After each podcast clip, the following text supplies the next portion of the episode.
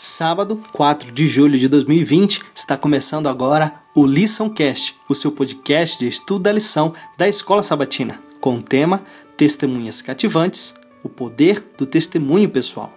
O verso para memorizar se encontra em Atos 4:20 diz o seguinte: Nós não podemos deixar de falar das coisas que vimos e ouvimos.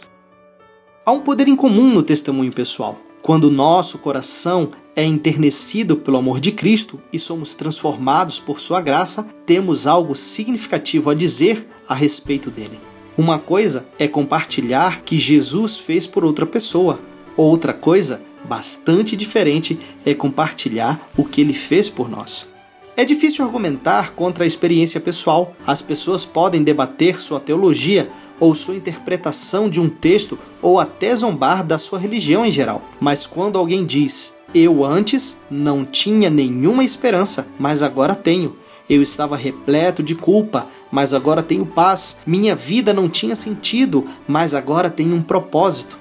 Até os céticos são impactados pelo poder do Evangelho. Embora algumas pessoas passem por conversões repentinas e dramáticas, como o apóstolo Paulo na estrada de Damasco, a conversão ocorre com mais frequência quando uma pessoa tem um crescente reconhecimento da preciosidade de Jesus, uma profunda compreensão de sua maravilhosa graça e um supremo senso de gratidão pela salvação que ele ofereceu gratuitamente.